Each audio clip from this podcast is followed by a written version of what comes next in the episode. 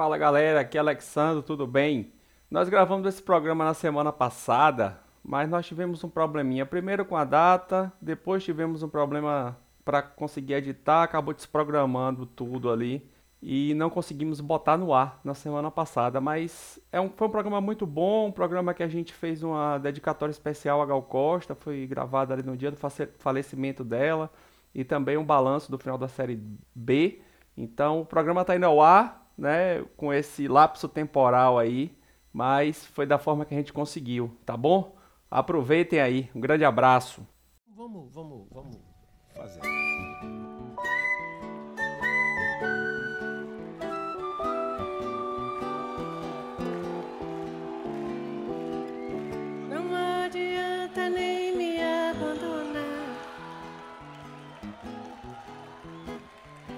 Porque mistério sempre há de pintar por aí. Pessoas até muito mais vão lhe amar.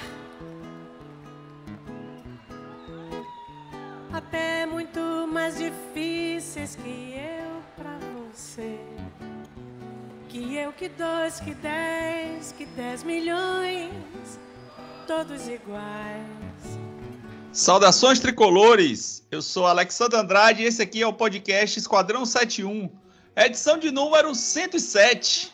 É uma edição que começa com uma música muito bonita, mas de uma forma muito triste, porque hoje nós perdemos uma das maiores artistas da música brasileira, já citada e que já cantou diversas músicas aqui. Vocês estão ouvindo ao fundo aí uma versão de Esotérico, uma música de Gilberto Gil, cantada por Gal Costa, que nos deixou hoje, e Maria Bethânia, Gil e Caetano fazem parte mais bonito do que a canção em si é o vídeo. O Cazuza trouxe hoje pra gente aí essa pérola pela manhã, quando a gente recebeu ali a notícia.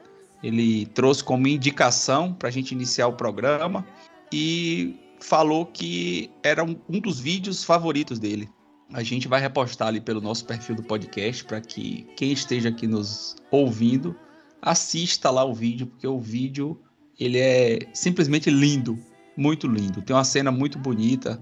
Trazer Cazuza aqui para trazer o destaque dele para o programa, ele pode descrever. Estão aqui comigo, além de Cazuza, Edgar e Luigi. Cazuza, traga aí seu destaque para o programa de hoje. Não pode ser outro além do acesso do Bahia, né? Por incrível que pareça, ficou aí para a última rodada esse acesso, mas veio com certa tranquilidade, apesar da dose de nervosismo que o Bahia nos trouxe aí nesse ano. Fale aí sobre o vídeo de Gal. O que é que ele atrai tanto ali naquela, naquelas imagens? Esse vídeo ele é muito representativo. É um show, na verdade, né? É... Que tá a Gal Costa, o Caetano, Gil e Betânia. Assim, eu até falei, tudo nesse vídeo é uma poesia. É, o jeito como ela olha e interage com Betânia, o jeito como Caetano interage com Gil para quem não, não viu o vídeo não vai conseguir ver, o Gil ele tá tocando violão e o Caetano ele tá só admirando os três ali. O Gil ele é subir, ele faz o subiu inicial, e é um subiu bem difícil, né? E Caetano tá só admirando a galera ali cantando, ele assim fica fica com a cabeça debruçada sobre o ombro do Gil enquanto ele toca, e é, é tudo muito bonito no vídeo. Para quem não conhece, uh, Biscoito Fino é um selo e produtor, um selo, enfim, que praticamente todos os, os, os artistas da, da, da Tropicália usam hoje em dia, são da Biscoito Fino. E assim, quem não conhece o canal da Biscoito Fino, cara, pra, se você curte MPB, se você curte é, João Gilberto, Caetano, Gilberto Gil, é, assim, é uma pérola, porque eles têm desde o, das coisas mais novas que esses artistas estão fazendo, é, um vídeo que inclusive está remasterizado em HD, apesar de ser um vídeo dos anos, dos anos 90, Full HD, na verdade, dos anos 90, e é, é lindo. É assim, só você sentindo mesmo para você sentir a intensidade daquele vídeo que envolve todas aquelas quatro pessoas ali que são talvez o, o supra-sumo da música baiana, junto, claro, com o João Gilberto, que é outra lenda, mas esses quatro para mim são assim os mais representativos de um estado que deu a maior contribuição para mim pessoalmente. A maior contribuição para a música brasileira é da música baiana. Então, assim, é muito especial. E infelizmente a gente perde Gal Costa. Infelizmente, eu vi uma entrevista hoje do, do Gilberto Gil e ele falava muito emocionado, tanto ele quanto Caetano, mas ele, ele dizia uma coisa importante, ele dizia, cara, mas é da vida, a morte ela faz parte da vida, e a gente sabe que, infelizmente, essa, essa geração da Tropicália ela já está com a idade bem avançada e nos próximos anos a gente vai acabar perdendo muitos desses. Infelizmente, espero que, que seja lá qual for a entidade que governa esse mundo, deixe aí alguns deles aí por muitos anos para a gente conseguir apreciar mais um pouco. Só para poder registrar esse vídeo, Cazuza, esse show, né? O nome do show é Outros Doces Bárbaros, é de dezembro de 2002.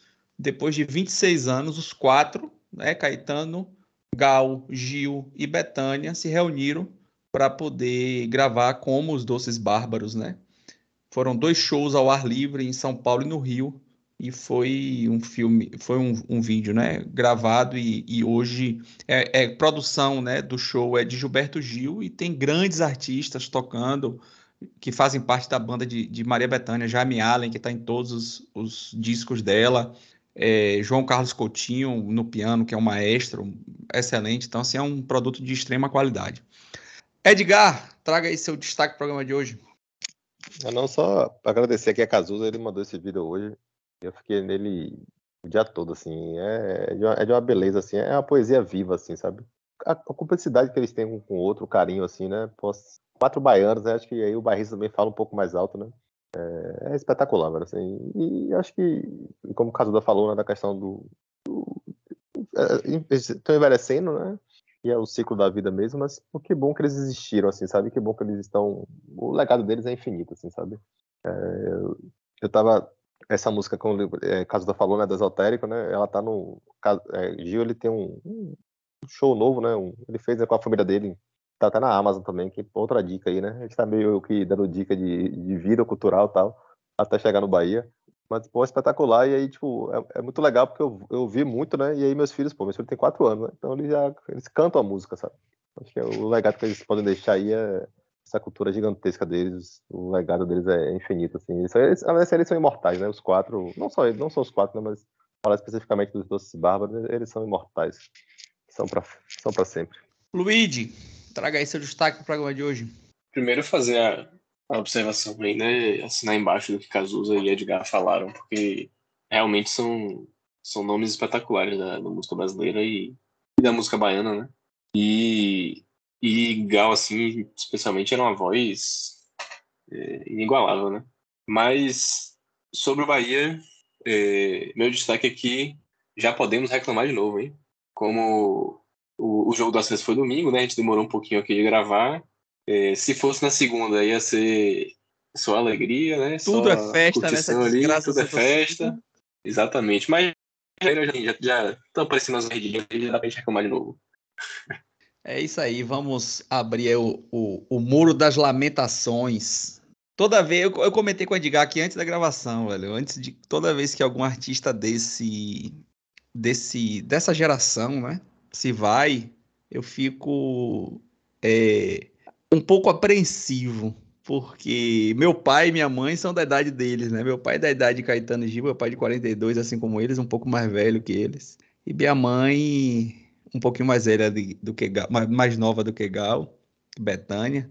E aí eu fico sempre naquele sentimento. E, e, e eu procuro, né, com o tempo, é, venho exercitando até por estar tá morando longe deles, é realmente, eu acho que foi o que a gente falou aqui quando, quando o Jô Soares faleceu, né? Que é contemplar, é, é deixar o legado, né? Olhar com, com alegria, com felicidade por tudo que para tudo que eles fizeram. E isso às vezes me conforta, pensar dessa forma quando eu penso no, nos meus pais que estão numa idade bem avançada, né? E, e, faz parte, como o Caetano disse, do ciclo da vida, né? Eles não são eternos, né? As pessoas não são eternas.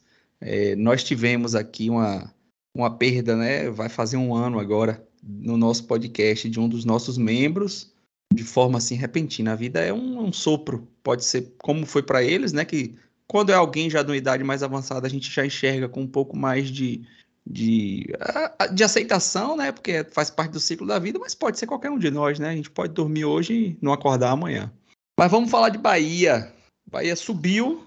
Eu queria propor para vocês aqui a gente fazer um, um, cada um fazer um breve resumo aí do, do acesso, né? Da, da competição da Série B e depois a gente fazer um balanço ali.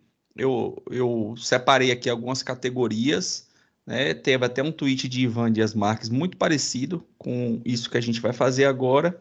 Então a gente vai ali eleger ali melhor jogador, destaque, revelação, alguns jogos, o melhor jogo, o pior jogo. Mas antes disso, vamos fazer uma reflexão assim geral sobre a competição. Começando por você, Luiz, traga aí um panorama geral dessa série B. O que foi a série B para você? É, Pra mim, eu não sei muito não, porque eu praticamente só assisti os jogos do Bahia, né? Já eram suportáveis o suficiente para Mas é pra... do, ponto, do, ponto, de vista nosso mesmo, do Bahia mesmo, né? O que é que foi? Como é que ela foi? Pois é, então, a, a Série B pro Bahia foi... Eu acho que foi uma Série B, assim, mais... Séries B. Mais... É, mornas, né? Com menos emoção. É, o que é uma coisa positiva, eu acho, porque Emoção tem que ser na Série A, porra. Ganhando o jogo, passando de fase na Copa do Brasil. Não tem que ter emoção em Série B, não. Tem que fazer o que fez, que é passar 38 rodadas no G4, subir de primeira e pronto. Acabou. Só tem carniça, troca o time e esquece esse ano. É... Mas aí teve também o, o, outro lado dessa falta de emoção, né? Que foi a torcida trazendo a emoção, colocando a emoção onde não tinha, né? Que passou o campeonato inteiro também enchendo o saco que, meu Deus, vai pocar, não vai subir, vai perder, vai não sei o quê. Enfim, e, e eu acho que o Bahia até fez algum esforço para para que desse merda, né? Porque chegou a ter uma gordura muito grande em dado momento da competição, botar oito pontos no G4 e terminou subindo com quatro né, na frente. É... Mas, querendo ou não, foi uma campanha regular, uma campanha segura e uma campanha que teve seus méritos. Foi um dos quatro melhores times, assim, inquestionavelmente. E é isso, assim, foi, eu acho que a, a emoção, né? não teve, exemplo, a emoção de 2010, aquela campanha é, empolgante, contagiante, nem a de 2016, com aquela, aquele crescimento no segundo turno é, meteórico, né? a reta final emocionante e tal. Mas eu acho que, que tá na hora de virar essa página também, né? O Bahia passou é, nove dos últimos 11 anos né, na, na Série A, então não tem mais que, que ter esse espírito de, de time é, que, que sobe e desce, nem que, que é heróico subir, nem nada disso. Então tem que, tem que se colocar mesmo como um grande na competição, se eventualmente voltar, né? Como caiu esse ano, se eventualmente voltar. É, e fazer uma campanha de imposição mesmo, como eu, eu acredito que foi desse ano, né?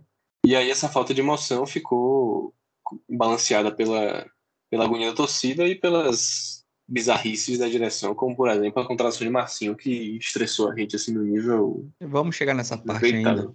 Vamos chegar nessa parte ainda. Edgar, traga aí seu panorama geral aí da Série B. Alexandre, é, eu acho que essa Série B ela foi muito parecida com o Bahia de 2019, 2020. É, é um Bahia que brigou para não cair né, no, no, brasileiro na Série A, mas que com esse mesmo time, com essa mesma base na Série B, ele consegue, né, porque tem mais qualidade individual, o acesso. É um time um pouco, pouco momento de brilho, é um time que a diretoria ela ainda continua cometendo os mesmos erros, né, a dificuldade absurda de, de, de, manter projeto, de entender o que, é que ela quer com o futebol. É um time que teve muito pouco brilho, né, mas assim, mas na Série B, mas teve regularidade, né? E a Série B, ela, como é um campeonato com nível técnico mais baixo, ela permite você fazer uma campanha assim e subir. Né? É, acho que talvez é, essa fala de, de Luiz aí, né, dizendo que, ah, não, porque você ficou puta, muitos momentos, tal, não sei o que e tal. Acho que vem muito por conta desse histórico do, do Bahia, né? E essa dificuldade de conseguir romper essa barreira. Né, no futebol, assim, é inacreditável assim, você ter três senadores, né, o time no G4 o tempo todo, assim, quando você for, talvez assim, o grande o, o, o que vai ficar marcado, né, quando a gente for falar da história desse acesso, vai ser isso. Não, o Bahia, ele ficou o tempo todo no G4, ele conseguiu mudar, né, ter três treinadores nesse acesso, né? e, e, é isso, assim, é, é surreal você ter isso. Eu acho que é muito por conta da diretoria, essa dificuldade que ela tem de. que já demonstrou que não tem. Eu acho que. E a SAF, acho que a expectativa ela aumenta por conta disso, né? Porque as pessoas elas acham que o, o, o grupo City vai vir e vai conseguir mudar isso de uma hora para outra, ou a curto prazo, na verdade, essa mudança. Talvez não aconteça tão de curto prazo assim. Mas eu acho que fica marcado é isso, assim, é um time que, principalmente assim, na, na, no momento que você da reta final, né? De você conseguir incorporar o elenco, de você conseguir fazer as contratações. Você acaba, na verdade, não conseguindo fazer isso, né? Você acaba mudando até a característica do time e piorando o time. Né? Isso, isso já aconteceu também em outras vezes, né? Em outras temporadas. Por exemplo, se a gente for lembrar aí, né? Na temporada com o Roger foi 2019, não foi? 19. Vai começar muito, é, começa muito bem, e aí o Bahia vai atrás de medalhão, vai atrás de guerra, tal, não sei o que, a gente já sabe a história. Acho que repetiu um pouquinho. Eu lembro até que Nicolas, ele até fala, né? Ele até compara Goulart com o Thiago Ribeiro, né? Eu, depois eu até falei com ele, pô, eu acho que é, Goulart lembra muito mais guerra, assim, nesse aspecto, né? Porque é um, jogador que agregou muito pouco, o, o treinador mudou o esquema por conta disso, tentou, tentou, tentou, o time foi caindo, caindo, caindo. Só que é isso, né? São competições de níveis técnicos diferentes, né? E aí acho que a Série B ela permite que o Bahia né, conseguiu acesso tranquilo, né? Assim, no, no, início com o Guto foi sofrido e gostoso, né? No final acho que foi mais sofrido e mais insosso, assim. Subiu, velho. E o importante era isso mesmo. Cazuza. Primeiro é bom a gente entender que foi uma Série B de baixíssimo nível técnico, né? A gente, mesmo o campeão Cruzeiro, deve ter sido aí uns 10 jogos, que dá um pouquinho mais de um quarto da quantidade de jogos. E, assim, era sofrível ver, mesmo o Cruzeiro, que foi campeão, assim, com muita sobra, era sofrível ver, ver o Cruzeiro jogar. Então, era sofrível ver, ver o Grêmio jogar, era sofrível ver o Bahia jogar. A gente fala, por exemplo, que o Bahia trocou quatro vezes de técnico, o Grêmio trocou duas. Ou três vezes o Bahia, no caso, o Grêmio trocou duas. Trocou duas não, assim, o Bahia né, teve dois três treinadores, o Grêmio teve dois. O Vasco teve, acho que, não sei se três ou dois também. Então, assim, dos quatro times que subiram, o técnico que iniciou não foi o técnico que terminou a temporada. Nem a temporada, mas o, o campeonato. Então, por aí se entende que era uma Série B de baixíssimo nível técnico. E o Cruzeiro ele tinha um, um, uma coisa muito importante que era projeto. O Ronaldo entrou para trazer um projeto para o Cruzeiro, que era algo que não existia. Né? Era um time com muita camisa, muito rico, e não, tinha projeto. E isso, só aí, apenas isso, um treinador assim tinha um projeto fez o Cruzeiro subir, subir com absoluta tranquilidade. A gente não viu isso no Grêmio, não viu isso no Vasco e muito menos no nosso glorioso Bahia. E é aí que a gente chega. É um time como como Edgar falou, sem brilho. E esse é bem resumo, sem brilho. É um time que foi linear, mas aquele linear, aquele medíocre. E aqui medíocre no, no sentido literal da palavra. Na média o tempo inteiro. Eu acho que medíocre se encaixa bem para esse time do Bahia foi um time medíocre o ano inteiro e que o medíocre é suficiente para subir na Série B se você conseguir ser linear nessa mediocridade. E foi o que o Bahia foi, seja lá com Guto, Anderson ou Barroca, cada um a seu, a seu nível. Rapaz, eu hoje, né, eu fui ouvir o primeiro programa que a gente gravou da Série B, lá no, no primeira rodada, né? É, nós gravamos o programa após a, a vitória, né? Do, não, antes da vitória do Bahia contra o Cruzeiro. E a gente traçava aqui um panorama. E a fala de Nicolas e a minha foi no sentido de que a gente esperava uma Série B de muita trocação. E, e, teve uma frase minha que foi a seguinte: a gente vai. Minha expectativa é que chegue lá na trigésima rodada, no final do campeonato, e a gente esteja falando que ninguém quer subir. E foi dito e feito. Foi um campeonato que, na minha visão, na nossa visão ali de programa, foi previsível. Né? É, nós fizemos um, um panorama de todos os times que disputavam a Série B e a gente foi lá citando um por um de Grêmio que foi eliminado pelo Mirassol na Copa do Brasil, né? Esporte que não passou de fase no Campeonato Brasileiro, é, Bahia, que tinha sido eliminado na Copa do Nordeste e no Campeonato Baiano, é, Ponte Preta, que foi rebaixada no Campeonato Paulista, Brusque, que sequer ficou no G4 do Campeonato Catarinense. E aí a gente foi enumerando todos os times e assim, todo mundo em viés de baixa. Então a expectativa antes do campeonato começar era das piores, né? E a expectativa do Bahia não era que o Bahia iria, né, permanecer dentro do G4 toda a competição. E é, eu até, né, a gente discutiu ali sobre o Fora Guto tal, porque já se ouvia alguma coisa ali depois da, da eliminação, né, do campeonato estadual, do campeonato do, do Nordeste, e, e, muito interessante que tem uma fala nossa de se Guto ganhar do, do Cruzeiro sexta-feira e permanecer 10 rodadas dentro do, do, G4, ninguém vai pedir a cabeça de Guto, entendeu? E, e aconteceu, né, de que Guto foi demitido dentro do G4. Então, a Série B, ela apenas ela concretizou a nossa expectativa. A minha expectativa era essa. Era um campeonato ruim, porque o nível técnico do futebol brasileiro ele é ruim na Série A quanto a, a gente estava assistindo agora, Cazuza, você acabou de comentar aí Havaí e Ceará, né? Sofrível, sofrível o jogo. Estão os dois rebaixados, né? Mas eles são da Série A, né? Tem jogadores que não, não financeiramente não, cab, não cabiam no Bahia, né? Então, era isso. A Série B foi uma Série B que cumpriu com a expectativa, né? De ser uma Série B medíocre, de ser uma Série B é, bastante disputada, porque estavam todos muito nivelados, e o Bahia, de certa forma, muito tranquilo, né? Em momento algum, o Bahia correu o risco de, de sair né, do, do G4.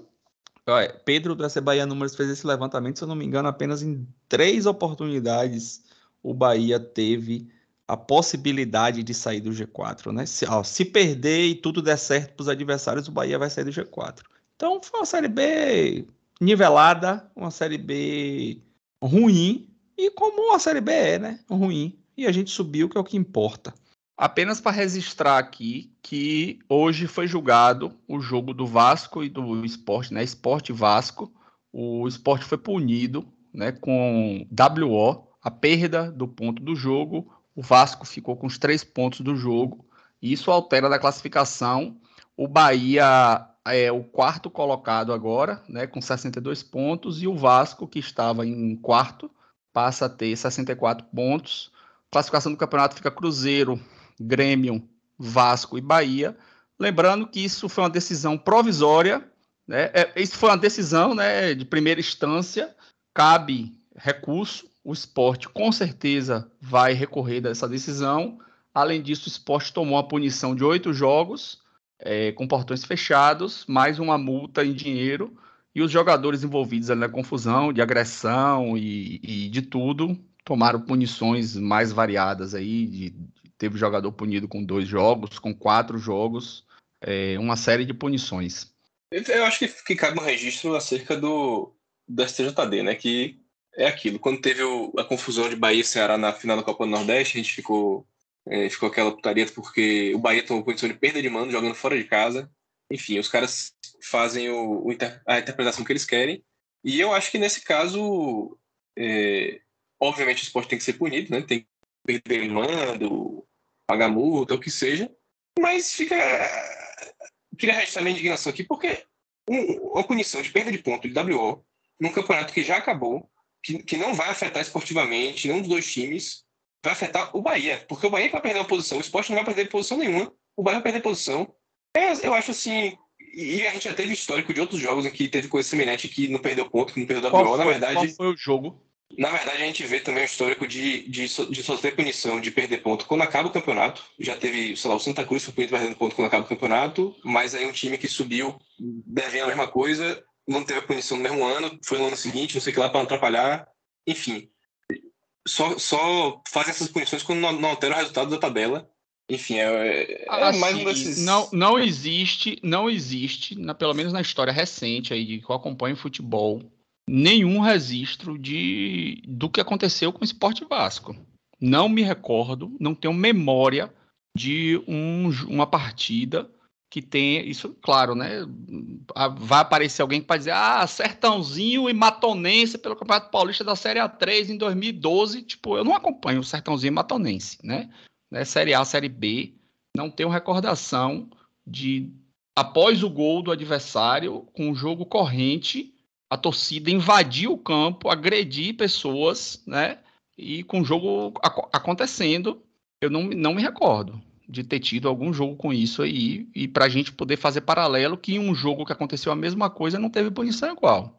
Pois é, é aquilo, por exemplo, o jogo com a Juazeirense acabou por falta de luz. Se o artigo é o time que deu causa, em tese poderia ser julgado por ter dado causa, já que o, o, o não ofereceu o estádio com condições. Não é da porrada, mas enfim. Não foi, o artigo não é sobre dar porrada, né? Porque o artigo de dar porrada é, é outro, né? O de perder mando, como o Grêmio perdeu. Enfim, eu acho que, é, que só está sendo prejudicado o Bahia e o Bahia devia se preocupar com esse julgamento. Vamos lá para o balanço da Série B, né? Vamos para o que importa. É... Eu separei aqui algumas categorias, né? A gente discutiu isso lá no grupo e a gente podia aqui fazer, né? Cada um registrar. É, tá por ordem. Acho que melhor jogo, pior jogo, melhor jogador, jogador revelação, né? Que é diferente do melhor. É, pior jogador, gol mais bonito e o gol mais emocionante barra importante. Melhor jogo, Edgar, na sua opinião, qual foi? Qual foi o jogo que o Bahia jogou que você falou assim, pô, esse jogo foi maravilhoso? Rapaz, o melhor jogo, ele vai ter um componente é, familiar e, e de emoção. Para mim foi, assim, o jogo... Não, o, melhor, o melhor jogo foi Bahia e, e Londrina, para mim, o 4x0, na verdade. É, e foi engraçado porque eu fui, eu fui para esse jogo com Priscila, minha esposa. A gente conseguiu o Vale Night, a gente não conseguiu entrar no jogo. Só pra você ter esse detalhe. E, e a logística aqui era difícil de ir pro jogo. A gente acabou assistindo o jogo na barraquinha do Buia, que tomou cerveja. Foi aquele que deu problema, mas... na cata... deu problema na catraca, não, de você entrar, né? é, Isso, foi uma merda, velho. E fiquei puto lá com. Quase, quase, quase o largo de ser sócio, porque o cara fez na sacanagem da porra lá, né? Na hora. Mas aí, enfim.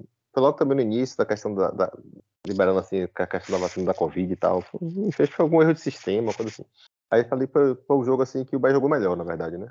Agora, se for o melhor jogo em relação à emoção, aí foi Bahia e Criciúma. Aquela virada. Foi o primeiro jogo que eu levei os meninos. É, tava com, ele tava com os primos também. E foi o primeiro jogo deles, na verdade, no futebol masculino, né? Que já tinha levado eles, mas bem pequenininho, antes da pandemia, ainda no futebol feminino. Na final do Baiano feminino, eu acho. E foi massa porque foi um jogo que eles primeiro jogo deles, né, que ficou registrado assim, da história, né, do masculino, e aí teve requinte de emoção, né, o Bahia virou aquele jogo com a menos e tal, né, da avó fez aquele golaço. Aí esses dois jogos aí, o, melhor jogo do Bahia e o melhor jogo para mim, na verdade. Cazuza. Melhor jogo, com certeza, Bahia Londrina, aquele 4x0 foi o melhor jogo do Bahia, a melhor apresentação do Bahia em toda essa Série B. Eu fecho com eles aí. Bahia Londrina foi um jogo que o Bahia jogou fácil, parecia uma sequência. Por mais que o Bahia não tenha passado de fase da Copa do Nordeste, né? Mas teve uns jogos na Copa do Nordeste que foram muito fáceis, que o Bahia ganhou, passeou assim. E aquele Bahia Londrina parecia que ainda estava no começo do ano, assim, o Bahia amassando os times fracos. É, também. Eu acho que é meio, meio unanimidade, né? É, olhando pelo, pela parte técnica, né? O Bahia vinha numa sequência ali que tinha ganhado do, do primeiro jogo contra o Cruzeiro, depois ganhou do Náutico, um jogo um pouquinho mais sofrido ali por causa do, do cartão de Borel empatou com o CSA, ganhou do Sampaio em casa. É, o Bahia estava invicto. E aí perdeu para o Ituano, né? Aquele, uma falha ali de Ignácio e, e de Danilo. E quando vai para Fonte Nova, consegue, né? Aquele. Jogou por música, foi um jogo assim que o Bahia foi efetivo, o Bahia fez bons gols, o Bahia dominou o jogo, literalmente, assim, neutralizou o adversário. Acho que é, é indiscutível. E o pior? Qual foi o pior jogo? Rapaz. Bahia e Chapecoense, com certeza. Eu, eu, eu ia dizer Bahia e Chape também. Bahia e Chape ou Chape e Bahia? Mas... Não, é Chape e Bahia. Segundo agora Chape e Bahia, né? Um jogador a mais. O 3x1. É horrível. Acho que Bahia, Bahia Sampaio, Sampaio e Bahia também foi bem ruim. E acho que porra, eu ficaria com. Acho que o Bahia naquele jogo contra o Sampaio correr também. O Bahia foi, foi nulo. Não criou nenhum tipo de resistência. Pra mim, o pior jogo do Bahia, assim, tecnicamente, porra, foi Esporte Bahia, velho. O Bahia simplesmente foi inerte naquele jogo contra o esporte. É, ofereceu zero resistência para o esporte. Né? Tomou o gol e não teve a menor capacidade de reagir, de fazer nada. Eu fico com o Esporte Bahia. Para mim, ali foi lamentável aquela atuação. Que seu Anderson Moreira bota ataque em reserva naquele jogo, né? Sem noção. Foi, sem noção demais, porque ele foi. E assim, ainda tinha aquela carga que é, o Bahia tinha vi, vinha do empate com, com o Criciúma, né? Empatou com o Criciúma, que foi até o jogo que eu fui. O Bahia tinha uma sequência de dois jogos fora, né? Empatou com o Criciúma e aí foi enfrentar o, o, o esporte e acabou de forma lamentável é, perdendo aquele jogo. Coincidência, né? Que o melhor jogo foi com o Guto e o pior com o Enders. Se perguntar a Nicolas, ele vai dizer que o jogo mais neutro foi com o Barroca. ai, ai. É, rapaz, a gente teve tanto técnico nessa competição que dá até para fazer uma eleição de melhor técnico e pior técnico. melhor jogador para vocês aí, quem foi o melhor jogador do Bahia na Série B? Lembrando que a gente tem na sequência a revelação. Luiz Alberto Pode. Ignácio da Silva. Pode escolher entre Daniel ou Mugni aí, qualquer um dos dois tá bem dado. Acho que Daniel, para mim, mas se for pra Mugni também tá valendo. Tá valendo. Você, Edgar? Acho que Ignacio. Acho Ignacio foi o jogador mais, mais regular desse time regular do Bahia aí. Né? É, eu também fico com o Ignacio. Ignacio tem, assim, tirando a falha que eu citei no instante contra o Ituano, né? Que foi um vacilo dele ali num recuo de bola, que ele não teve nem culpa, viu? A bola deu uma pingadinha na, no gramado irregular lá do Novelli Júnior. E quando ele foi chutar, a bola pingou e acabou fugindo do controle dele, saiu pela linha de fundo, gerou o escanteio que gerou o gol e o Bahia perdeu para o Ituano.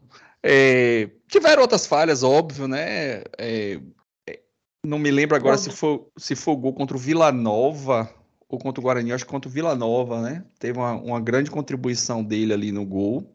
É, mas, de uma forma geral, ele foi o melhor jogador do Bahia na competição. Regular, né? os números dele também são bons, se não me engano, só faz score.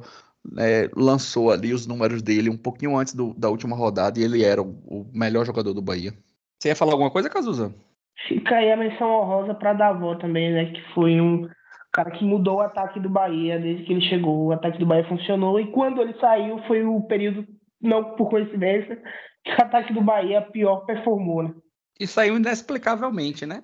E o ataque do Bahia que era um problema no começo do campeonato, né? Sem Rodalega, quando né, todo mundo tinha expectativa de que ele fosse ser o titular absoluto, etc. Ele se lesionou no primeiro jogo. E ficou aquele tempo é, Guto procurando quem botar, né, para ser a melhor opção e tal. E botava Rio, botava Davó. Davó, eu chamava ele de inimigo do gol aqui no, no podcast, porque ele perdia uns gols inexplicáveis. Mas foi um jogador que cresceu muito, principalmente no primeiro turno ali, e assumiu a titularidade assim, contestavelmente. Era um dos melhores jogadores realmente em campo, então uma menção rosa bem, bem dada mesmo. E a revelação? André Dominique. É, André, André. também. André. Bora embora tenha sofrido aí, assim como Davó, uma baita de injustiça, Alexandre disse que era, era inexplicável. Explicação tem, agora a gente não pode falar, né? Os advogados nos proíbem de falar explicação, mas explicação todo mundo sabe, você que está ouvindo sabe, felizmente aí, mas isso não tira dele o brilho do campeonato que ele fez aí. André Dominique, revelação, acho que isso é unanimidade. Rapaz, e bem vou... importante também, né, a revelação, porque no, no começo desse campeonato a gente tinha a expectativa de que Borel ia assumir essa posição e, e ele ocupou o lugar de Borel ao longo do campeonato, né? Não foi, ele não começou a ah, disputando vaga com Borel na primeira rodada. Eu vou contrariar vocês aí, viu? Para mim a revelação, na hora que eu escrevi, eu tava escrevendo essa lista aqui, para mim assim na cabeça é Jacaré, velho. Para mim Jacaré foi assim um, um jogador que ninguém dava nada, chegou super. É, eu não vou nem dizer que criticado, porque não era nem crítica, era gozação. Né? Quando o Jacaré foi contratado, era motivo de chacota. Né? Ele é um jogador, de certa forma, que, que veste essa pecha, né? essa, essa armadura aí de folclórico, né? Tanto é que pro primeiro jogo ele já foi com aquelas trancinhas tal. É, é um, um, uma pessoa que no, o comportamento dele ali é, é, muito ativo, né? Então, ele é um. Quando ele chegou, ninguém dava nada por ele, fez gozação e já no primeiro jogo contra o Cruzeiro, ele resolveu o jogo. E posteriormente contra o Sport e vários outros jogos aí, ele veio, né, fazendo gol e resolvendo, um jogador de custo baixíssimo, né? Um jogador de pouca qualidade técnica, mas com muita vontade e que conseguiu né, fazer no campeonato o que poucos jogadores conseguiram, que é ser decisivo. Né? Apesar de, em diversos momentos, ser contestado, ser colocado no banco e voltar, ele conseguiu se superar diversas vezes. Eu fico aí com Vitor Jacaré. Será que a gente É, vai fica, ter a prim- fica ah, a questão só do critério, né? Se, se vale revelação de contratação, né? Não, para mim a revelação, e aí talvez tenha faltado aqui uma, uma explicação antes da gente começar, fica para aquele cara que, velho, não se esperava nada e apareceu, entendeu? É, não, ol- olhando por esse critério, jacaré realmente, né? É porque eu pensei em revelação de um jogador jovem que você não esperava. Mas Jacaré é jovem, né? Eu tô- essa semana Não, até fui é. criticado que se Jacaré fosse do Sub-23 do Bahia, eu ia estar defendendo ele com unhas e dentes, né? Porque Jacaré na tem verdade, 20, 22 anos, 23 anos. É na verdade, ele veio de outro clube, né? Então acaba meio que. Mas daí eu concordo com você, nesse critério eu concordo. Jacaré foi revelação também. Até revelação e decisivo, né? Então foi isso, né? Ajudou Ele demais. foi mais Foi surpresa, né? foi prêmio pra ele. Foi surpresa. Seu microfone tá falhando, Cazuza. Diga aí, novamente. Eu diria que foi mais surpresa do que revelação, mas o prêmio tá bem dado aí pra Jacaré também. É um cara que merece muito. Não, o prêmio vai ficar. O prêmio vai ficar com o André, né? Porque foram três votos para André. Mas o meu registro aí para já cagou. Depois de revelação, o pior jogador. Quem foi o pior jogador do Bahia? Vou representar a voz de Nicolas e dizer que o pior foi o Lucas Falcão. O rapaz lá que. O homicida, confesso lá, tal de Marcinho. Cara, acho que aí, assim, se você for fazer um critério de expectativa, Roda Liga ele acaba sendo o pior. Porque ele fez um gol na Série B e tinha uma expectativa de ficar brincando até assim, né? E eu lembro do início da. Até da avaliação, né? De, do que se esperava do Bahia né, na Série B. A gente falava, né? Pô, não, o Roda Liga vai. Ave Maria, vai fazer gol demais, né? E aí, ele, nesse critério, que ele vira o pior jogador. Agora, se você for analisar, pô, contratação, aí, Marcinho, Falcão, porque, pô, você colocar Falcão como pior jogador, porque, assim, eu não esperava dele nada. Ele não fez nada. Pô, assim, é daquelas contratações que o Bahia faz que realmente você não entende porquê e, e se confirma que não servia para nada. É até injusto com, com, com ele. Então, assim, no critério de expectativa versus resultado, desempenho, jogo, qualquer critério assim, de- no campo, o Roda Liga acabou sendo o pior. Ou se você não quiser botar um peso grande em Roda Liga, porque ele ajudou um, pouco, no, até na Série A, né? Ajudou um pouco no, no início da temporada, você pode colocar ele como decepção. Mas, É, acho que cabe mais como decepção, né? Do que como pior em si. é, mas você coloca, mas você coloca Falcão, pô, Falcão não veio, Falcão veio pra compor o elenco, não é um jogador que você esperava. Rapaz, E eu- jogou um total de zero bola, né? rapaz, assim, Não, ó. Eu acho que a gente pode. A gente tem vários jogadores ruins, né? Que a gente vai, vai conseguir elencar aqui. E, assim, o que ficou muito marcado de Falcão foi o jogo do Criciúma. Foi Criciúma, que ele entrou e saiu. Ou foi Ponte Preta? Ponte Preta, né? Eu acho que foi, eu acho que foi, eu acho que foi o da, eu acho que foi o da Ponte, velho. Foi, foi da Ponte, foi da Ponte. É. Que ele entrou, né, o Bahia tava, é, o Bahia tava ganhando o jogo, né, o Bahia 1 a 0. Guto mexeu para segurar o resultado. Falcão entrou no jogo e o Bahia tomou o gol, tá ligado? E aí, é, Guto tirou ele, a- te- o Guto teve coragem, né, de tirar ele e o Bahia foi e virou o jogo. Ganhou o jogo, né? Fez o gol, fez o, Acho- o, o último gol. Eu acho que aquele Acho jogo. que tem um jogo que ele, que ele saiu no intervalo também, além desse da, da substituição dupla. Isso, isso. Mas ali, ali foi o primeiro. Depois ele entrou no jogo, se eu não me engano, no jogo da Chapecoense. O primeiro jogo da É, você variar o Chapecoense. cara por dois jogos, é, eu acho. Mas é porque ele é muito ruim, beleza. Ok. A gente, a gente vai ter outros jogadores. Diga, Cazuza. Eu não coloco Falcão porque, pra mim, Falcão ele tá no, no pacote Jacaré. Que é o mesmo pacote do, do outro rapaz lá que nem chegou a jogar, que eu esqueci o nome. Nem lembro. Noga. Noga. Então, Noga, tá- Noga eu acho que nem entra muito nesse pacote, mas é o outro, o meio-campo. É, o Varley, o Arley. Varley, Varley. Você lembrava mais dele, né? Meu Deus, outra desgraça. Eu acho que ele- eles estão dando um pacotinho. Às vezes o, o Bahia ele, ele assumiu esse, essa pecha de fazer isso. Ele contrata, sei lá, cinco jogadores muito aleatórios que vêm de um time de, de sub-23 ou que estão parados há muito tempo, que custam muito pouco, e aí um dá certo e um é um paga os outros quatro, e é isso. Então por isso que eu não consigo colocar Falcão nessa lista, que deve receber aí um salário de baixíssimo para os padrões do futebol brasileiro, Série A e Série B. E assim, não, não dá nem para avaliar ele como jogador, porque jogou muito pouco e é o que eu disse, entra nesse pacote aí que o Bahia costuma fazer e que é normal que dei um dê certo e quatro dê errado. É, isso eu acabei sendo muito frio, assim, no critério de, do cara que jogou menos bola, né? Mas se, se fizer a ponderação, ele não é, o, não é o pior elemento do Bahia no, no campeonato. É, e, e ainda tem uma coisa. O, hoje, por muito azar, Edgar compartilhou hoje lá no grupo pela manhã o link de uma entrevista do Terra Arrasada aí, né?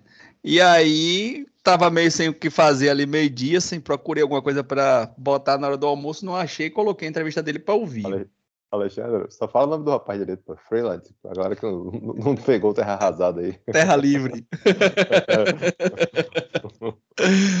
É, Freeland. E aí, rapaz, eu ouvi a entrevista dele e ele disse que Falcão é um dos principais jogadores, extremamente importante nos bastidores. Eu cheguei até a fazer uma piada no Twitter. Ah, vai tomando do- com o Anderson, é. Oi? Não, velho. É a Anderson. pergunta é se ele tava editando os vídeos dos bastidores, porque a importância dele deve ser essa daí, tá ligado? Será que é ele que tá agora na comunicação editando os vídeos? Pra ele ter tanta importância? É câmera? O que é que ele é? Tá ligado? Porque eu não consigo enxergar aquele cara. Aquele cara nunca vi aquele cara nenhum levantando a voz pra dizer nada, pô. Então, assim, foi uma contratação merda, né? Feita por ele. E ele tava tentando justificar de alguma forma, né? Mas vamos lá. Gol mais bonito. Qual foi o gol mais bonito? Pra mim, o de Rio Mas no, eu, Londrina. Golaço eu não, não me lembro assim de um, de um gol específico, mas eu queria aproveitar que Edgar falou de Roda Liga pra só registrar que aquele, o único gol de Roda Liga foi um gol bem bonito, velho. Ele pegou de primeira, assim, um cruzamento. Acho que não acho que foi o mais bonito do ano, mas, mas foi um gol bonito aquele. 2x0 com o Brusque, não foi? É. uhum. É. Eu gosto Isso. muito do gol de Jacaré contra o esporte. Acho que foi um gol bem bonito também. Bate de chapa assim. É porque Essa eu- é. tá É, aquele meio. Mas pra mim foi Aquele, aquele, aquele, gol, aquele gol é muito engraçado. assim, Eu tava, eu tava na fonte, né? E aí Emerson Santos dá um drible, né? Que não é a dele. Aí dá o passe e o Jacaré vai bater de esquerda. Eu falei, meu Deus, vai bater de esquerda, velho. O cara dá um chute, velho. Quando eu vejo a bola bateu na trave, eu falei, rapaz, que golaço, velho. Aí Acho que ele fechou o olho, bateu, deu certo. Ele, ele tem essa boa característica, ele tem um bom chute. Mas acho o de É, Rio eu- mais bonito ainda contra o Londrina, velho. Aquele gol de Rio da bola vai no ângulo, assim. Um, combinou com o maior jogo do Bahia e com, com um golaço deles. É, eu fico com, com o gol de jacaré. Eu acho que o gol de jacaré foi o mais bonito. E o mais emocionante pra vocês? O que foi que deu mais alegria? Da avó, com certeza. O Com gol lá certeza contra- do Cristiano. Deixa falar. Vou deixar o Edgar falar, porque ele, né, foi o cara que mais sentiu esse gol aí. É, foi esse mesmo. Rapaz, porque assim, é engraçado, né? Porque Série B, e a gente, fica, a, gente vai, a gente vai ficando mais velho, a gente vai ficando escolado do Bahia, né? Continuava lotado, jogo 4 horas. Falei, aí o Bahia começou jogando aquele jogo mer- modorrento, tomou 1x0. Falei, é. Aí minha sogra foi também, né? Engraçado, minha sogra, aí, você me traz aqui, não sei o quê. Falei, rapaz, relaxa que o Bahia é assim, vai virar o jogo. Eu falei naquela de resenha, sacou? Tipo, de tomando uma cervejinha e curtindo o jogo com os meninos. Aí o Bahia empata o jogo, né? Naquele abafo, e aí, pô, aquele, e, e, assim, além de ser emocionante, foi um gol bonito, pô, porque Rio de faz uma jogada individual da Azul. Ele, ele dá um drible bonito e, e dá o cruzamento e dá a avó, né? Que, é um, que não é nem tão alto, né? Ele fez alguns gols de cabeça, ele tem uma boa, ele tem um bom, ele tem um bom posicionamento de área, assim. E, e, assim, no finalzinho, né? Então é o combo, né? De você o jogo com a, é com a menos, que Ignaldo foi expulso. Aí você tem o, o para mim, né, tem o componente emocional do primeiro jogo dos meninos, né? E enfim, aí foi massa, foi um, foi um gol emocionante e, e ali é, um, é, é- é aquele jogo ali, é o tipo de ponto que você ganha, né? Que define o campeonato, pô. É, te- leva o time, leva a moral do time, fala, pô, não, acho que o Bahia vai subir esse ano aí, vai, tá, tá, não tem jeito aí, vai subir. É, é jogo de acesso, assim, sabe? Por mais que seja no meio do campeonato e tal, é jogo que você vai lembrar, né? Acho que foi um dos jogos mais importantes do, da campanha, assim, tipo, por essa virada. Assim, era um jogo que a gente tava cheio de expectativa, né? Foi a volta de Rodalega, né? Que tava contundido, as primeiras 10, 12 rodadas. A gente achava que ia chegar o artilheiro de volta, não sei o que. Ele jogou só o primeiro tempo, muito apagado. E. Perdi um dinheiro nesse jogo aí. E a, a virada foi, foi assim, espetacular, né? Eu, eu, eu fui nesse jogo, né? Eu tava em Salvador. E primeiro tempo, assim, aquele 1x0, eu falei, rapaz, o Bahia não vira de jeito nenhum essa porra. Então eu agradeço também que minha participação aí direto na, na virada. Meu poder da zica aí. Mas é, é um- é um jogo que, que vira a campanha, leva moral, virada emocionante, dá uma conectada com a torcida também. Foi um dos primeiros jogos que que a casa tá bem cheia, né? E, e vai criando uma casca com alguns jogadores também, né? Da Val que entrou e, e, e fez o, o gol e tal. É, foi bem importante pra campanha esse jogo. Eu vou ficar com o gol do Bahia contra o Grêmio. porque foi o gol que eu tava no estádio, né? Eu fui para dois jogos esse ano. Fui pro jogo do Criciúma que foi 0 a 0 fui pro jogo do Grêmio que foi 1 a 1 E era um jogo assim cercado de, de insegurança por todo mundo, menos por a gente aqui da embaixada, né, os torcedores que estavam no jogo. E todo mundo falava: ah, vai perder pro Grêmio, vai perder, vai perder, vai perder, se perder de pouco, não sei o que e tal. E o Bahia, né, no finalzinho ali do, do primeiro tempo, o Bahia vinha sendo pressionado o jogo todo, o Grêmio vinha dominando a bola, né? Tinha posse ali, o domínio das ações, por pouco não tinha feito algum não tinha feito gol em alguns momentos. E o Bahia vai e consegue fazer um gol com o Lucas Mugni. E o fato de eu estar no estádio e comemorar aquele gol ali, e enxergar ali a possibilidade da gente ganhar aquele jogo, que é, vinha ali cercado de insegurança, para mim foi uma emoção gigantesca, né? Então, é, é, muito particular essa emoção, porque é uma emoção minha, né? Mas foi o gol que eu. E, e aquela coisa, né? Eu já falei aqui, já relatei, né? Que eu aprendi a assistir jogo de uma forma um pouco mais quieta dentro de casa, né? E quando você tá no estádio ali envolvido, né? As pessoas estão do seu lado, pô, na hora que o Matheus estava do meu lado, eu fez o gol, foi abraçar o Matheus, pô. Então era uma coisa que eu não ia ter aqui em casa, né? Então, nenhum gol eu tive essa alegria de ter uma pessoa aqui, um torcedor do Bahia do meu lado para poder abraçar e comemorar, né? Então, eu fico com o Bahia Grêmio aí, que foi, foi o jogo que eu pude assistir, que eu pude comemorar o gol. Registrar aí que, infelizmente, a gente teve dois nordestinos caindo, né? Que, de alguma maneira, é um, é um fato triste pro futebol do Nordeste aí, Náutico e CSA, infelizmente, foram rebaixados. Alexandre tá dando risada desses, desses rebaixados aí. De quê? Do pobre Náutico.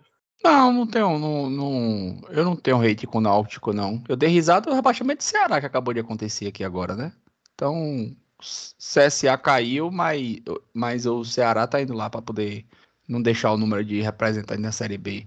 Né? Assim, eu, de certa forma, é, bem, sendo bem sincero, é, se o Bahia tivesse num patamar, né, espero que esteja daqui a um tempo, né, um patamar elevado, eu até encamparia essa história de ah, os clubes do Nordeste forte e tal, até porque seria uma viagem curta para o Bahia, né? Fortalece a Copa do Nordeste, que é um torneio que a gente participa, isso torna o campeonato mais emocionante e tal, mais valorizado.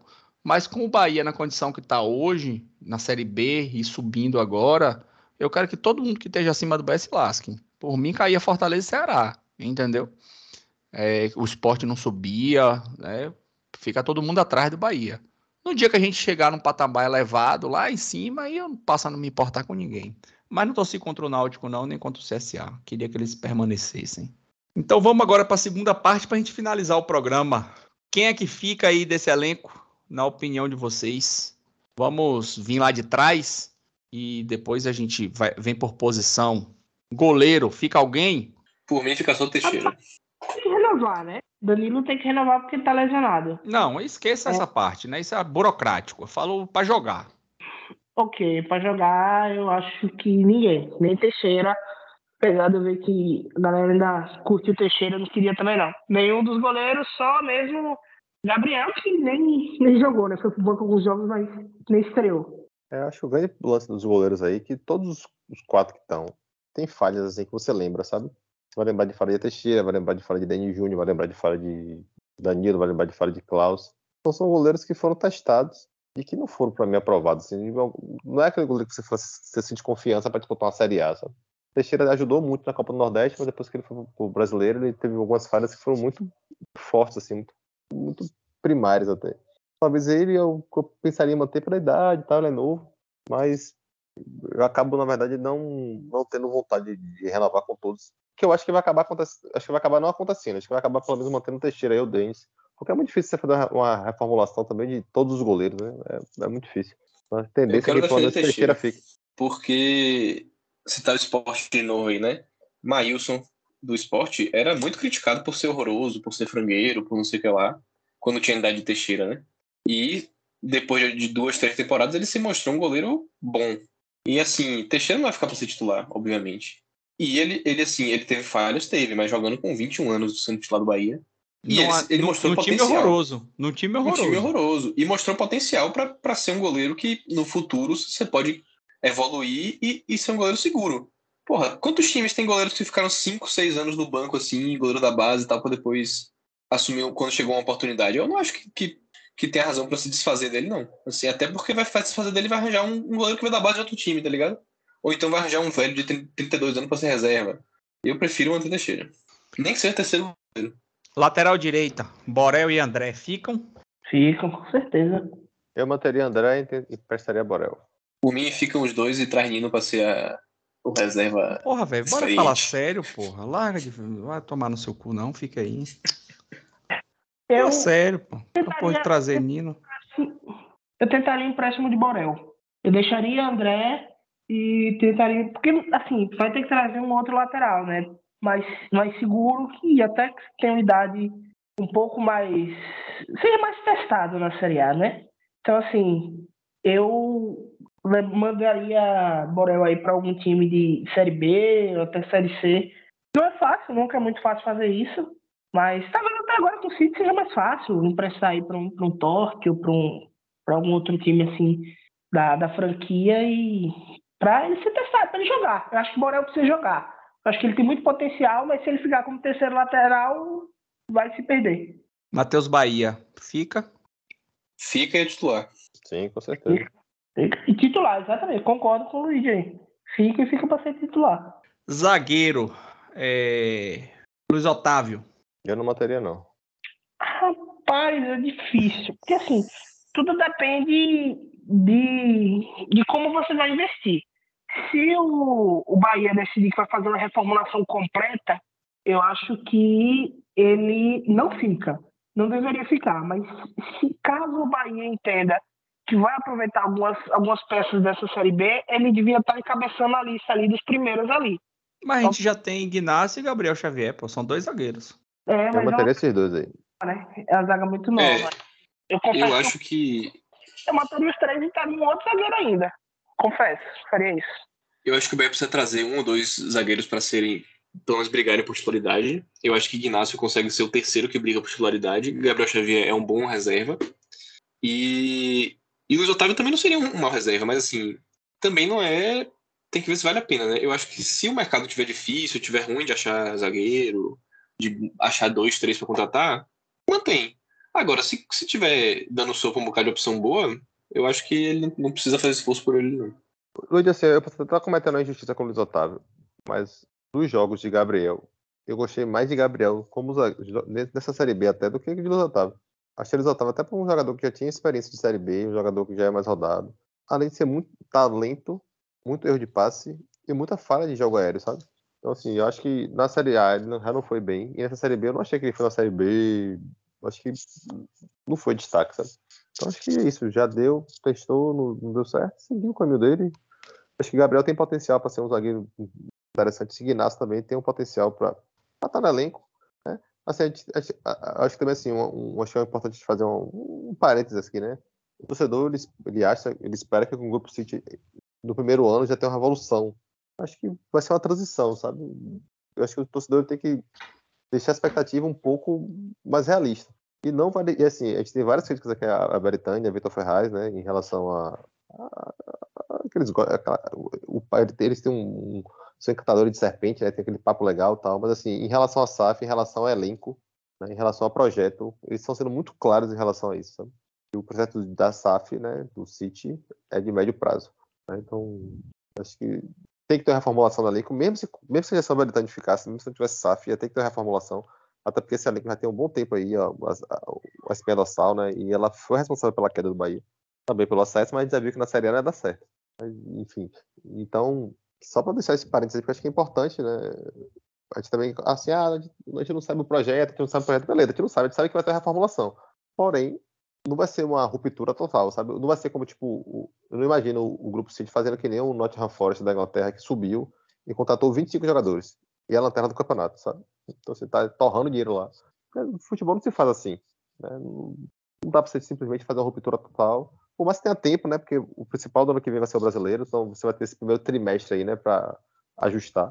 Mas acho que essa ruptura também, assim, dessa forma, acho, acho que também não, não vai ser válida, não.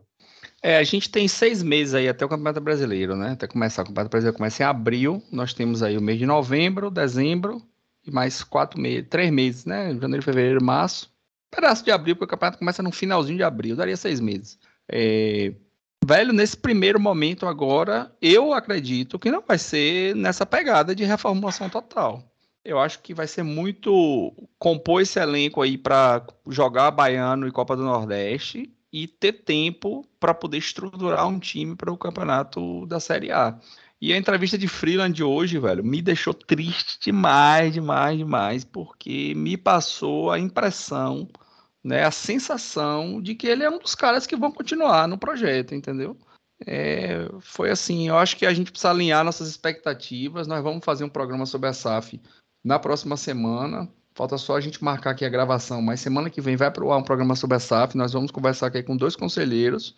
É, vamos tentar fazer um programa com questionamentos e com reflexões diferentes das que vêm sendo feitas aí, porque Pô, trazer o cara aqui para falar que o investimento vai ser de 500 milhões, que é 200 milhões disso, é, isso a gente já falou. Isso todo mundo já sabe, né? E eu acho que um dos nossos de grandes desafios é alinhar essas expectativas, né? Tanto de esportivas, como essa expectativa de qual vai ser esse Bahia no primeiro momento. Porque não consigo enxergar esse Bahia que boa parte da torcida aí imagina. Meio campo, é, meio, no caso da zaga consolidada aqui, né? Ignacio, Gabriel Xavier, ok para todo mundo. Luiz Otávio, Edgar acha que não deve manter. Eu também acho que não. Mas vamos para frente. Meio campistas. Eu vou, eu vou fazer logo o pacotezinho aqui dos que eu acho que todo mundo vai querer que vá embora, né? É, Falcão, né? Que a gente falou aqui. É, Emerson Santos. É, Goulart e Rezende. Esses daí é indiscutíveis que a gente quer que vá embora, né? Ou tem algum que deve ficar? Não, esses aí, inclusive não. o próprio Varley que já foi embora também. É, Varley nem tá mais. É. Vamos lá. Nós temos outros, é, Miqueias, Gregory e Veron, que a base não faz nem sentido a gente discutir. Tem que ficar para ver o que é que, como é que pode render. Aí sobram Mugni, fica ou sai? Eu renovaria. Eu renovaria também. Pensando, como eu tô dizendo, pensando que não vai haver reformulação total do time. Eu, se for, é um dos, dos primeiros assim, que eu renovaria. Acho que para compor o elenco, eu renovaria também. É... Patrick. Eu renovaria Patrick também. Patrick. Mas se ele quiser. Eu acho que. Eu acho que só quem não quer renovar com o Patrick é Alexandre, porque ele vai fazer sucesso no Inter. Porra, velho, você des, desvista o personagem aí, des, des, é, se diz. Pois que a palavra sumiu aqui agora. É, se dispa do personagem. É, é despir, né? Despir. Eu quero que você. A conjugação verbal do verbo despir que se encaixa aqui nessa frase. Do personagem aí, pô, deixa isso pro grupo. Assim, ó, eu acho que Patrick. Você que tem que ser o personagem, pô. Não, a gente tá defendendo Patrick. Não, eu defendo, porque quem mais defende Patrick nessa vida sou eu, Luigi. Tu vem dizer que eu quero que Patrick vá pro Internacional fazer sucesso no Internacional, porra. Acho que, Patrick Maluquice é um, um grande, do caralho. É, uma grande questão, assim, tipo, ele rende muito bem no esquema, ele rendeu muito com o Dado, né, logo quando ele surgiu, né, o Dado trouxe ele. Porque era um esquema que o Bahia jogava, tinha um equilíbrio no meio de campo mais interessante. Ele jogava naquela saída, né, de três, tal, com um passe. Quando o Bahia ele virou um time que ele precisa ter um componente de marcação mais forte. Ele, toma, ele tem mais. Não só ele, tá? O time do Bahia tem uma dificuldade muito grande nessa, nessa roubada de bola, nessa mordida de bola. E, e Patrick ele acaba. ficou sobrecarregado porque tinha que ajudar Massinho de um lado e Luiz Henrique do outro, né? Que são laterais muito inferiores até do que o Bahia tinha na, na, série, na série A, né? Quando ele, quando ele surgiu. Então isso para mim piora ainda mais o, o processo tal do, dele. Né? Ele não foi na série B espetacular, longe disso mas também eu acho que ele é um jogador que tem potencial para ficar e até de, de, crescer, de, enfim, de, de evolução. Então por isso que eu manteria. Né? Nunca esqueça isso que Patrick é muito, muito novo. Acho que ele tem 22. Exatamente, é. 22. Então, assim, é óbvio que é um jogador que oscila, né? Às vezes vai muito bem, às vezes não vai. É, é isso. Mas eu acho particularmente que ele não vai querer ficar. É, aí, aí a questão é de conseguir né, negociar com ele para poder ficar, mas eu acho que deve ficar. Daniel. 10 e faixa, né? Terminou o campeonato assim, pode começar o ano assim. Eu manteria também. É, velho, o Daniel, porra, é assim, ó, velho, lá atrás, né, em algum momento aqui dos programas, eu cheguei a falar que eu achava que o Bahia tinha que ter uma ruptura completa, tal, se desfazer dos jogadores, mas, porra, é meio que utópico isso, né, isso não vai acontecer, né. É, Daniel é, porra, um dos melhores jogadores do time, né, se a gente botar aí Daniel, Mugni, Ignácio, né, não escolhendo só o, o melhor, né, Davó, foram jogadores que foram importantes, né, então, acho que Daniel realmente precisa continuar, deve continuar, né? Beleza. É, e agora aqui o último que sobra no meio de campo, que é uma eterna esperança nossa que nunca dá certo, que é Marco Antônio. Tem mais um ano de contrato com o Bahia ainda. Esse deveria. Valeu, foi bom. Adeus. Quando foi bem no Botafogo, eu falei, aproveita, vende logo. Não venderam. Eu né? falei a mesma coisa. Pô, Tem que ver. é, Olha, tem, joga, tem esse tipo de jogador que você tem que aproveitar que ele tem uma janela muito pequena para você vender. É, Você tem que usar essa janela e vender esse homem. Mas infelizmente vai perder a janela agora, meu irmão. Vai ficar aí, mas é, não, para mim não é mais útil, não. Nem na Série A, nem na Série B. Emprestar, renovar o contrato por mais um ano, emprestar e tentar vender. Vamos lá, atacantes. Eu vou fazer a mesma coisa, né? Eu acho que os que a gente não quer que continue, né? Eu já vou citar aqui, né? Que é Rodalega, Ítalo, Raí, Igor Torres, Copete e Caio Vidal. Vocês querem que algum desses jogadores fique no Bahia? Eu tenho medo que, que algum fique. Não, beleza. Medo eu também tenho, mas eu, eu quero que não fique, né? Vamos aqui para nossa ideologia, né? Junta na trouxinha e manda embora. Beleza. Aí sobram é, Everton, que é da base, fica na mesma situação de Gregory e Veron ali, né? Que eu acho que devem permanecer para ver o que é que vai, como é que vai, o que é que vai dar. E sobra para discussão Davó e Jacaré. Jacaré, Monteria da Boa Jacaré. Jacaré eu manteria. Da avó, eu tenho um, um asterisco um pouquinho maior para fazer. Porque é o seguinte: da avó é do Corinthians. O, E é o caro. Avó deve receber uma proposta alta do futebol, é, é, acho que russo, não lembro. Russo. mas é uma coisa assim. É, então, assim, se o Bahia conseguisse renovar mais um ano, ótimo. Para comprar por 10 milhões, 8 milhões, 12 milhões, se for, for especulado que os russos estavam querendo pagar por ele, aí eu acho que já não vale mais. É isso, acho Acabou. que. Acabou, não tem mais ninguém Acho não. que- Ah, faltou, faltou você, Luiz, desculpa. Então, é, eu, eu, eu acho que é isso que o Cazuza falou. Se for para fazer investimento alto, pagar, pagar caro, não faz sentido, mas pensando, especulando em manter o cara, né, sem pensar em ah, custo, contrato, não sei o que lá, pelo desempenho dele, eu, eu renovaria sim, eu acho que é uma boa opção. Inclusive pra jogar a Série A, para ser um, um bom reserva, ou até titular em alguns jogos. E Jacaré eu manteria porque é isso, velho. É um cara novo, tem parece ter um potencial de crescimento, né, apesar de ser muito perna de pau, mas sabe, sabe se movimentar, sabe jogar um pouquinho ali, decisivo. E é uma boa opção ali para um, um segundo tempo de um time de, de meio de tabela, que eu acho que é o, que é o que o Bahia projeta ser, né? Rapaz, eu não ficaria com nenhum dos dois. Jacaré, é, porque eu acho que ele é um jogador muito limitado, né? Ele foi um jogador decisivo, reconheço, né? Muito obrigado, mas ele é um jogador tecnicamente limitado. Ele tem uma dificuldade muito grande de fazer a análise da, da jogada e tomar a decisão. Então ele erra muito na tomada de decisão né? Jogada que é para você dar o passe, ele chuta, que é lugar que hora que é para chutar, tenta dar o drible, né? Ele é muito, ele tem muita confiança, é, e isso atrapalha às vezes, e, é- e eu não consigo enxergar nele potencial. Eu acho que Jacaré enfrentando uma zaga de Série A, ele vai ser, porra, destruído, tá ligado? Vai ser neutralizado. Então, assim, muito obrigado, mas não, não, não quero que continue. E Davó pela questão financeira, pô. Eu acho que não vale o investimento. É um jogador também que foi decisivo, mas não vale, entendeu? Um investimento alto num jogador como ele. Né? Eu acho que o- é a posição aí que o Bahia tá mais carente, que vai precisar realmente de uma. Vai precisar de pontas, dois pontas que jogam pela direita, dois pontos que jogam pela esquerda, dois centroavantes. Acho que isso aí é, é a, é a, a maior carência né, do Bahia. Então é isso. Mais alguma coisa aí que a gente tem para poder debater que acabou ficando para trás? Que a gente não vai falar de Série B nunca mais. Essa é a última vez que a gente fala de Série B. Aí, assim, só relembrar que provavelmente o jogo do Bahia e, CRB foi o último jogo do Bahia associativo, né? Então, pra quem. É. Luiz mesmo chorou muito né, no domingo, ficou bem. Quando eu falei isso aí, ele, ele é um anti-SAF, né? E aí vai ter esse Foi detalhe. emocionante, foi emocionante. Então, o Bahia que a gente. É assim, engraçado, né? Tipo, a gente fica brincando nessa resenha de SAF, tá? Mas assim, é, bateu um pouco de, reflexão depois do jogo. Falei, rapaz, porra, é, é, vai, vir um novo aí, né? Então, Assim, logicamente a gente espera que venha algo que revolucione o clube e tal. Mas bate um pouco de que, poxa, esse Bahia que a gente lutou lá de 2013, redemocratização, é, esse período aí que a gente veio de, de refundar o clube e voltar o clube para, né, tipo, de voltar o clube a voltar a ser competitivo, mas que o resultado esportivo, né, acho que a expectativa criada, principalmente na gestão Belitânia, ela acabou não acontecendo da forma que a torcida imaginava, e principalmente por causa do rebaixamento, né?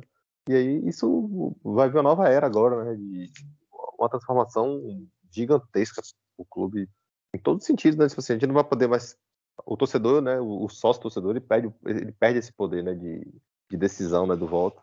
Então, enfim, vai, vai mudar em todos os sentidos do clube, né, em todas as relações. Então, tô bem Mas- curioso e, mas assim, e, tá- Edgar- e, e, vai ter uma saudade.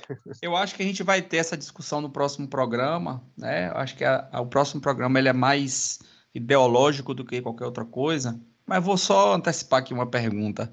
Quando foi que a gente decidiu? Assim, a democracia, a democracia ela tem essa coisa, né?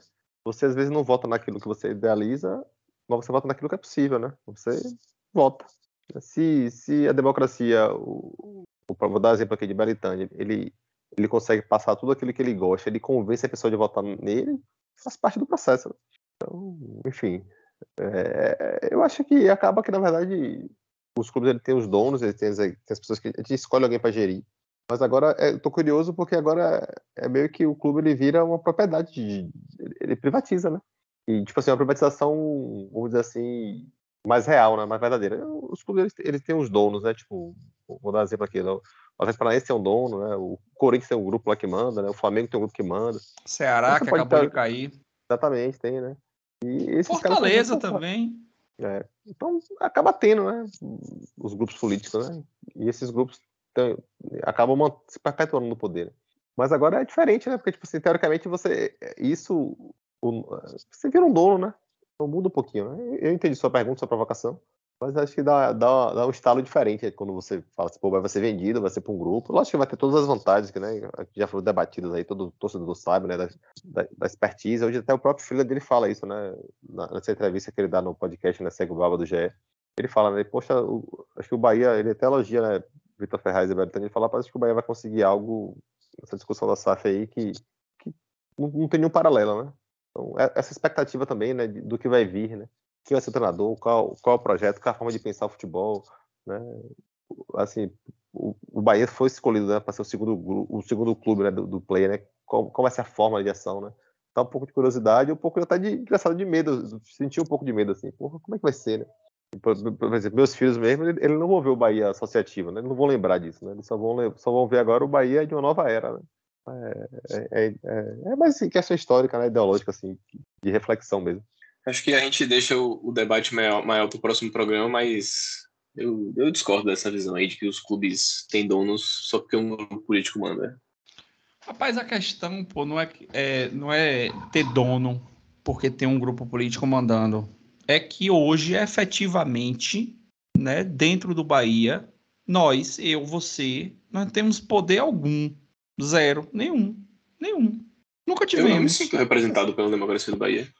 É, beleza. Eu Mas- acho que é o, é o mas- máximo de poder que um torcedor comum pode ter, né? Você Mas, não pode fazer uma assembleia para contratar jogador. Não, não tô falando de, eu não tô falando tempo- de, eu não tô falando de decisões, eu não tô falando de decisões é, executivas, não, óbvio. O poder de contratar um técnico, de demitir, contratar jogador, e isso aí é do- da diretoria executiva, né? Um poder representado lá pela, pela maioria dos votos. Mas eu falo, por exemplo, é, a alteração estatutária que põe Belintani como membro do conselho de administração da SAF foi escrita por ele. Ele mandou para o conselho, passou que nem vaselina no conselho, vai ser aprovado agora na Assembleia. E aí? Se Mas você aí é- hoje, se você hoje levantar sua voz para contestar esse ponto, até quem disse que quer votar na SAF para se livrar de Belintani vai lhe achincalhar, vai lhe contestar porque você está querendo atrapalhar a venda para SAF. Mas aí é o mesmo argumento de dizer que a gente não, não tem uma participação porque na Câmara os caras passam coisa na calada da noite, tá ligado? Eu acho que, assim, é- são as limitações desse tipo de modelo, entendeu? Desse tipo de organização política. Eu não acho que isso invalida o, a classificação de dizer que a gente tem uma participação, que a gente tem algum controle de algum nível, entendeu? Edgar ia falar alguma coisa, Edgar? Não, você acabou. Você acabou falando também o que eu penso, assim, tipo, na verdade, o torcedor, ele- a gente não tem, a gente não tem como saber. O futebol é um, é, é um, é um, é um, é um meio de negócio, né? Que a gente- E que a gente, como sócio, a gente volta algumas questões e tal, mas a gente, não- a gente não tem conhecimento para tal em, determinadas decisões, realmente. A gente escolhe alguém que vai fazer o, o governo, dizer Mas assim, né? essa vai pessoa também não, não tem, né, conhecimento para isso. Mas ela pode escolher pessoas capacitadas no mercado que tenham para auxiliar, né? E acho que Mas o, é grande erro, modelo, exemplo. mas, mas o modelo associativo implica em apoio político, em tomada de decisões, é meio que igual ao governo federal. Sim, mas, né? mas, por exemplo, o PT um ganhou a eleição. O PT não vai fazer um governo de esquerda, porque ele não consegue. Para ele poder governar, ele vai ter que fazer concessões. Né? E o presidente do clube, da mesma forma. Né? Ele tem ali um, um- Ele pensa na próxima eleição, ele pensa na, na projeção política, né? na- os interesses outros que ele tenha, né? seja no caso de Belintani, que queria ser prefeito, que queria, quer ser prefeito de Salvador, né? Então, você acaba, às vezes, tomando decisões, pensando na sua própria imagem, em vez de pensar no melhor que é o clube, para o clube. né? Então, é, um, é aquela coisa. a- nós, nós estamos num processo democrático. Tivemos quatro presidentes, né?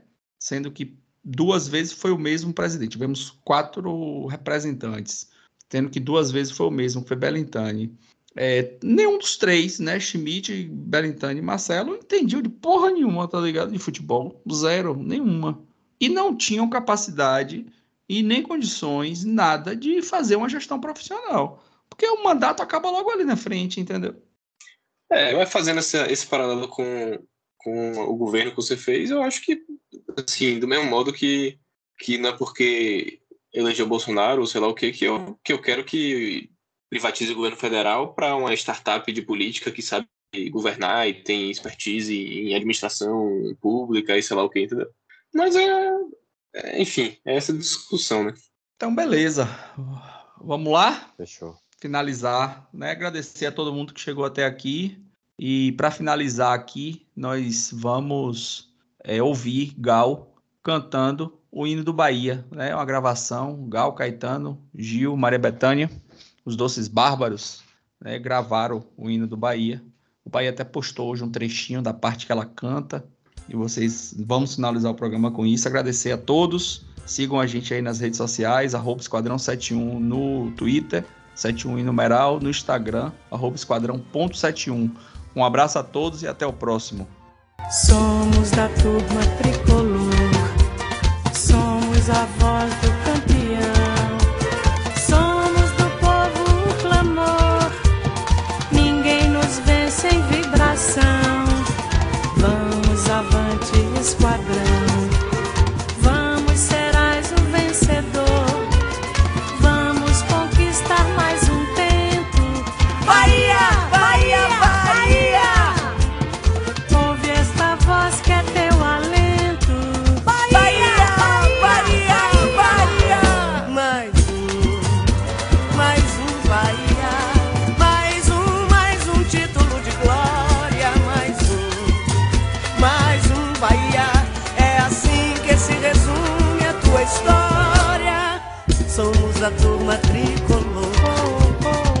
Somos a